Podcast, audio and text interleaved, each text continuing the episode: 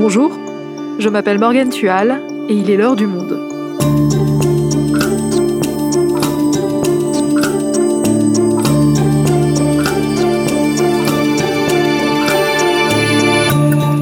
Aujourd'hui, vous commencez peut-être à en voir de plus en plus dans les rayons de vos épiceries ou supermarchés, la viande végétale. Steak, bacon, aiguillettes, saucisses, ces produits encore de niche il y a quelques années connaissent une forte croissance, conquièrent les consommateurs soucieux de la planète et attirent les investisseurs. Comment cette imitation de viande se fait-elle peu à peu une place dans nos assiettes, et ce malgré les réticences des éleveurs et des lobbies de la viande? Luca Minicini est journaliste à M, le magazine du Monde. Il a réalisé une grande enquête sur le sujet. Il nous raconte. La viande végétale à la conquête du monde, un épisode produit par Cyrielle Bedu, réalisation Amandine Robillard.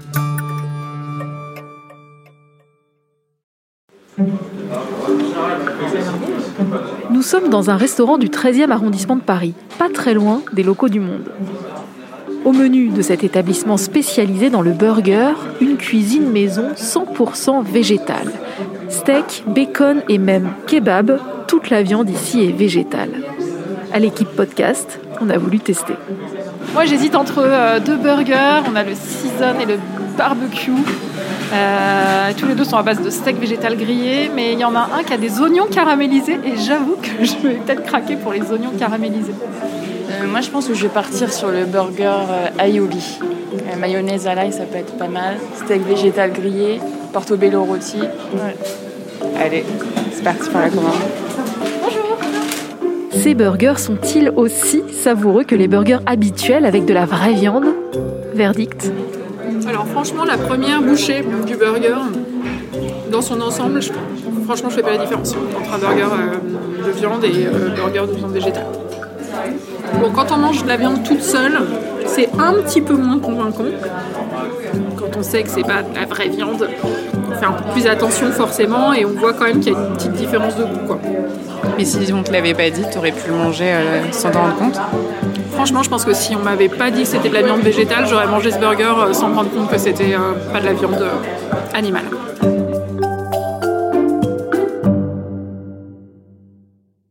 Lucas, tu as publié une série d'articles sur le marché que représentent aujourd'hui ces produits qui cherchent à imiter la viande, à commencer par la viande végétale.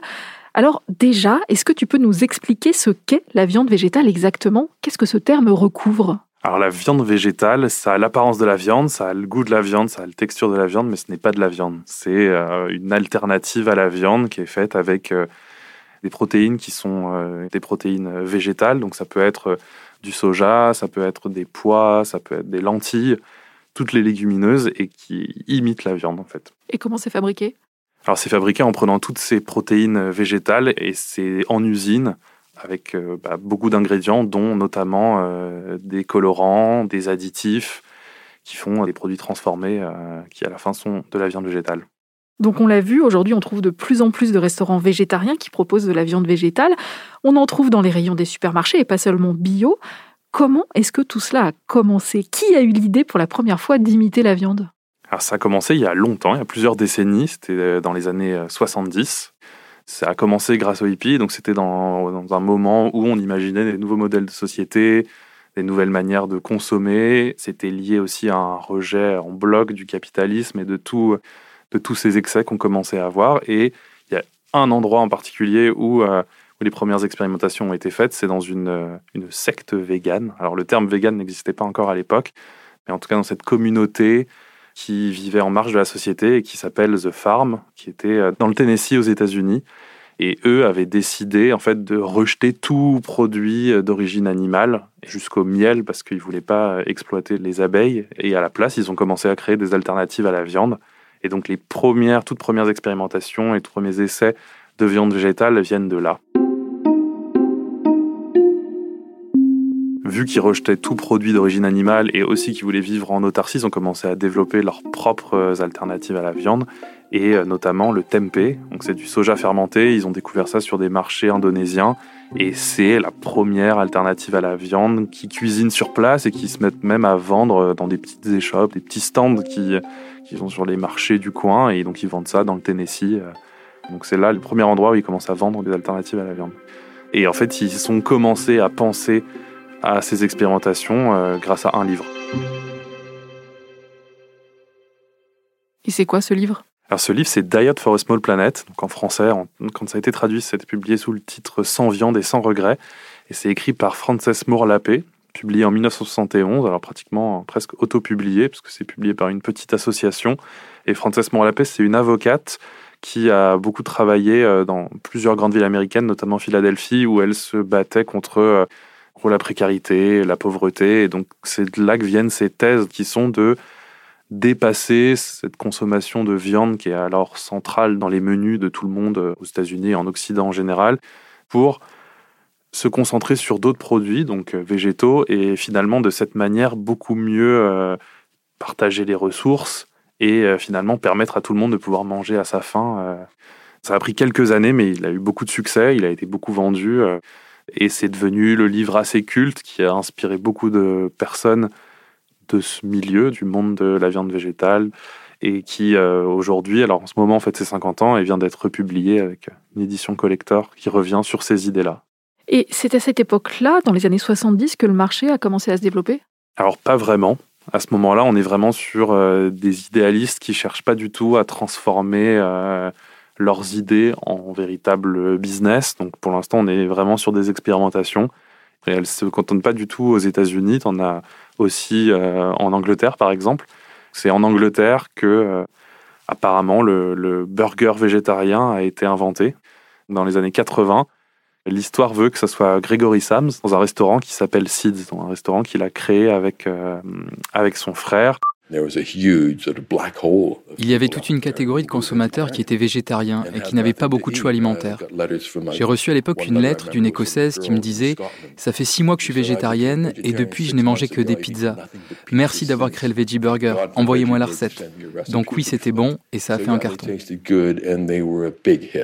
Et c'est à peu près à ce moment-là, et avec le burger végétarien, combiné avec d'autres expérimentations aux États-Unis, que euh, certains entrepreneurs commencent à se dire qu'il y a peut-être énormément d'argent à se faire et donc transforment ces idées-là qui sont euh, des expérimentations d'idéalistes en euh, des business plans et, et des produits qui pourraient être vendus à grande échelle dans des supermarchés.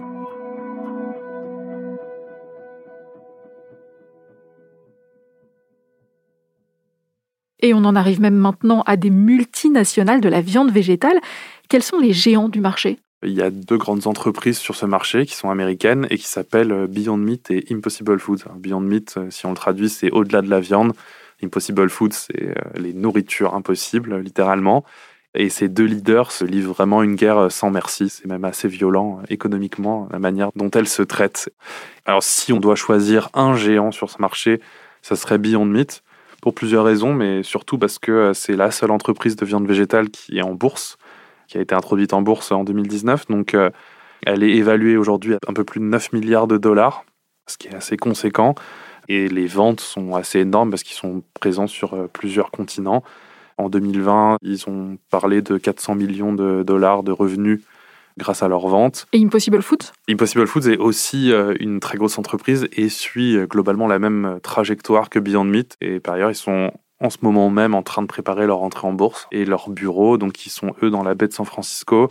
C'est plusieurs énormes bâtiments avec à la fois un labo de recherche, un open space dédié au marketing. C'est vraiment voilà, l'allure d'une très grande entreprise. Ce qu'il faut retenir et ce qui est important, c'est que grâce aux produits de Beyond Meat et à ceux d'Impossible Foods, d'autres entreprises aussi, mais en tout cas grâce à ces deux gros géants, les ventes de viande végétale euh, cette année ont grimpé de 27% aux États-Unis, ce qui est assez conséquent. Vu les sommes en jeu, et ils ont tous très peur de, de l'espionnage industriel, de ne pas breveter leurs découvertes à temps, leurs nouvelles technologies à temps. Donc c'est assez intense quand on visite leurs locaux.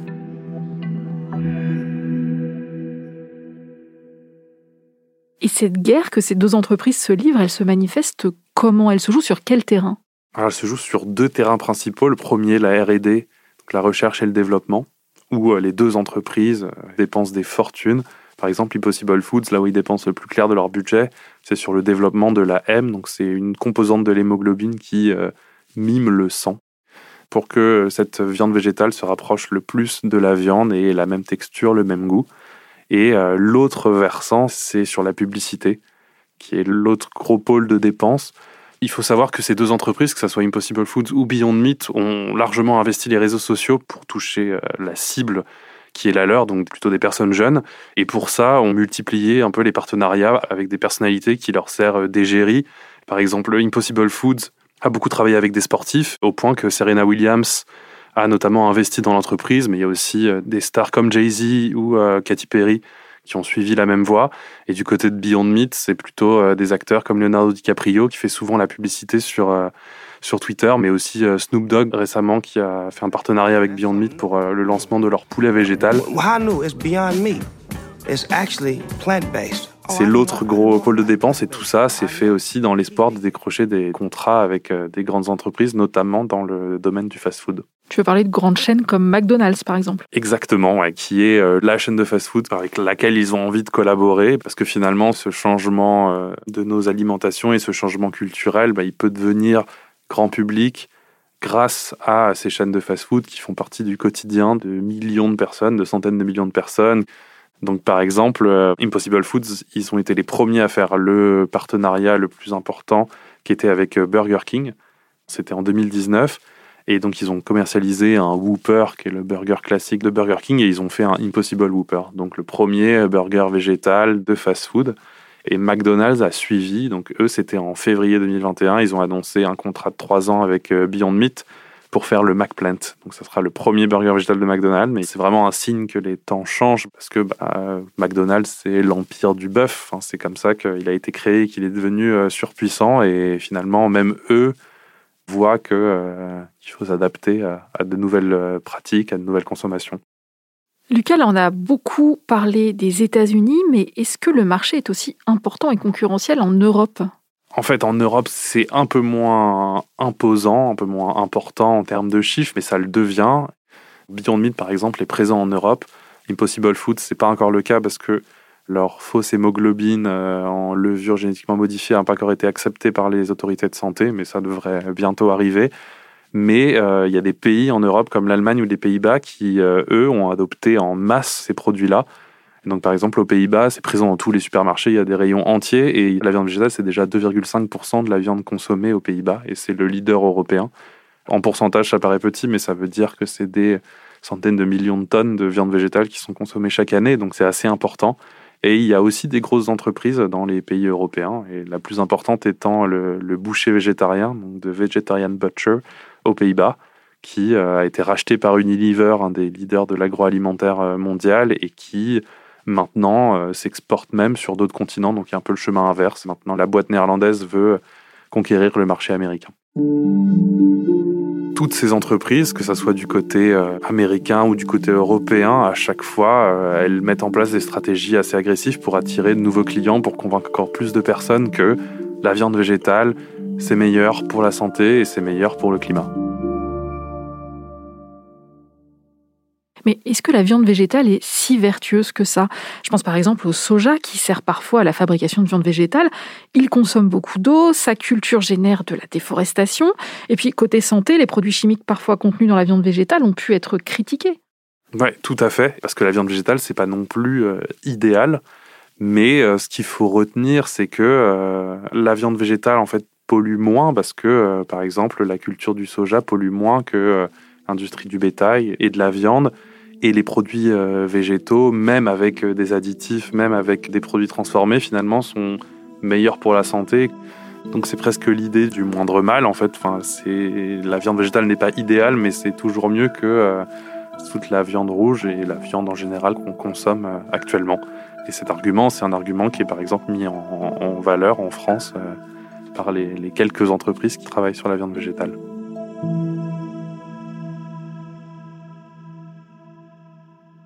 Alors justement, comment ça se passe en France? Où en est le marché de la viande végétale? En France, c'est un peu plus compliqué, mais il faut savoir que le marché est prometteur. Par exemple, en 2020, selon l'étude de l'établissement national des produits de l'agriculture et de la mer, c'est la deuxième année consécutive où la consommation de viande baisse. Mais c'est plus compliqué de développer euh, de la viande végétale en France, alors même qu'on a tout ce qu'il faut, c'est-à-dire euh, les protéines végétales, le blé, le soja, et les entreprises qui ont l'air de vouloir euh, développer les produits. Comment ça s'explique Alors ça s'explique principalement par un très puissant euh, lobby français de la viande qui est très organisé, qui a de très bons relais politiques. L'industrie de la viande en France, ça représente énormément d'emplois et aussi énormément d'argent. Donc c'est euh, plus de 3 millions de tonnes de viande produite euh, chaque année. Donc euh, bah, ça génère 30 milliards d'euros de chiffre d'affaires par an. Donc c'est une des filières les plus puissantes dans le secteur alimentaire. Et c'est pour ça que ces lobbies sont si bien organisés et ils font tout pour retarder l'émergence de la viande végétale.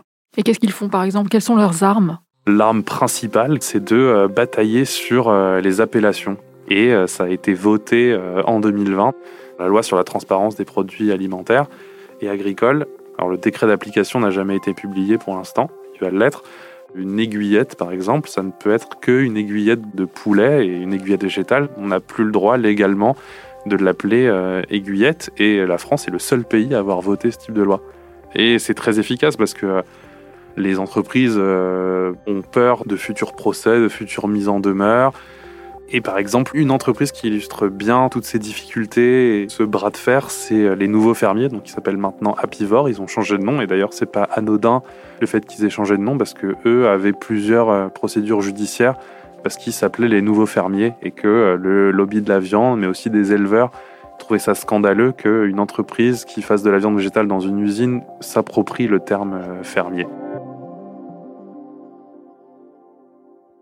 Ces tensions aussi, c'est un peu la bataille entre deux mondes, parce qu'on a d'un côté, euh, par exemple, les patrons des nouveaux fermiers, ces deux mecs qui ont fait des grandes écoles, euh, qui ont travaillé pour la boîte de conseil euh, McKinsey, qui ont voulu faire leur projet d'entrepreneuriat social et qui sont d'ailleurs soutenus par Xavier Niel, donc, qui est actionnaire du Monde, qui détient un peu moins d'un pour cent de leur boîte via son fonds d'investissement pour soutenir les jeunes entreprises. Et donc on a ce profil-là face à des éleveurs qui euh, se lèvent à 6h30 du matin euh, toute l'année euh, sans vacances et qui galèrent à, boucler leur fin de mois avec des salaires qui leur permettent pas de vivre décemment. Donc c'est aussi pour ça que le monde de la viande prend ces entreprises-là comme une sorte de menace existentielle et ce qui explique toutes ces frictions et ce ralentissement un peu du développement de cette filière-là en France. Est-ce que c'est suffisant pour empêcher cette filière de se constituer ou est-ce que ça retarde juste son émergence? On peut dire que ça retarde son émergence. Par exemple, Apivore, donc les nouveaux fermiers, eux, ils disent eux-mêmes que euh, globalement, ils ont 3 euh, ou 4 ans de retard sur les États-Unis. C'est quand même un bon retard, mais ça continue de se développer. Et en plus, le gouvernement soutient quand même euh, cette filière. il le fait de manière très macronienne, très République en marche, parce qu'ils font une sorte de en même temps où ils sont très en lien avec les lobbies du monde de la viande ils discutent avec eux, ils les défendent et en même temps, ils veulent euh, rester dans cette idée de Startup Nation et de soutenir l'entrepreneuriat. Donc, ils ont un plan de relance où il y a une stratégie nationale sur les protéines végétales. Ils mettent énormément d'argent pour que ces protéines végétales soient développées sur le territoire français, ce qui est la base d'une filière de la viande végétale en France. Et la preuve que beaucoup de monde est, assez confiant sur le développement de la filière de la viande végétale, c'est qu'il euh, y a déjà des boîtes, même en France, qui réfléchissent à la prochaine étape et à la prochaine euh, viande. La prochaine viande, c'est-à-dire?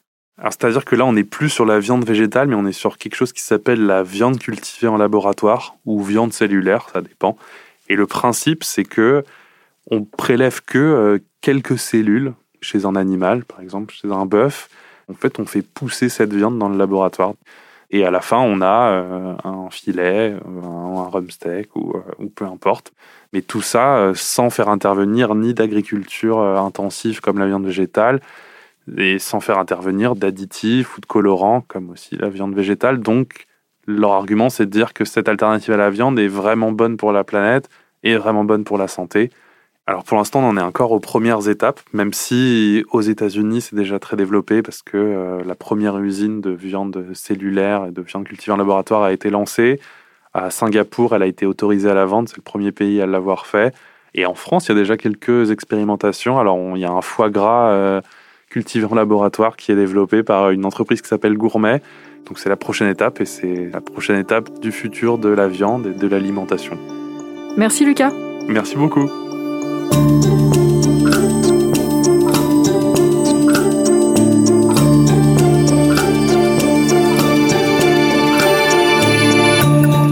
Si vous souhaitez en savoir plus sur le sujet, vous pouvez retrouver la grande enquête de Lucas Minicini en vous abonnant sur notre site lemonde.fr.